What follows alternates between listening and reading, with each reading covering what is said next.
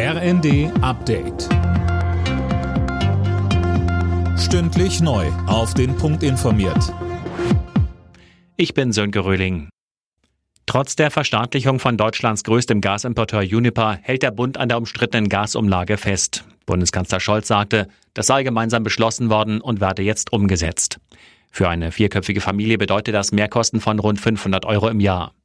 Die Union hält das für unhaltbar und auch der Verfassungsrechtler Alexander Thiele von der Uni Göttingen hat Bedenken. Er sagt in der ARD. Diese besondere Finanzierungslast, die Einzelnen auferlegt wird, die zufälligerweise Gas nutzen. Diese Personen tragen jetzt also eine besondere Finanzierungsverantwortung für den Fortbestand des Gasmarktes. Und das lässt sich aus meiner Sicht jedenfalls nur schwer rechtfertigen. Angesichts der russischen Teilmobilmachung hat der ukrainische Präsident Zelensky erneut die Lieferung deutscher Kampfpanzer gefordert.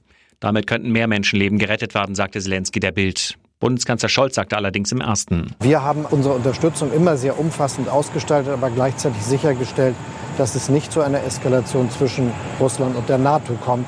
Und genau diesen Weg werden wir auch weitergehen. Wir werden die Scheinreferenten, die da jetzt geplant sind, nicht anerkennen. Russland darf und wird mit seinem Versuch, sich einen Teil des Nachbarlandes anzueignen, nicht durchkommen. In der Debatte um die Lieferung deutscher Kampfpanzer an die Ukraine bemüht sich die Bundesregierung, das Bild von Streit in den eigenen Reihen zu zerstreuen. Im ZDF sprang Außenministerin Baerbock Bundeskanzler Scholz zur Seite. Der hatte zuvor nochmal betont, es bleibe erstmal beim Ringtausch mit den östlichen NATO-Partnern. Dazu sagte Baerbock. Das ist so erdacht, dass sie sofort zum Einsatz kommen können, weil Soldaten da nicht ran ausgebildet werden müssen, weil das Panzer sind, die sie in ähnlicher Art eben selber auch schon seit Jahren oder Jahrzehnten ähm, eigenen Bestand haben, damit es dann losgehen kann. Und alle mhm. weiteren Schritte werden wir gemeinsam in den nächsten Wochen mit unseren Partnern besprechen.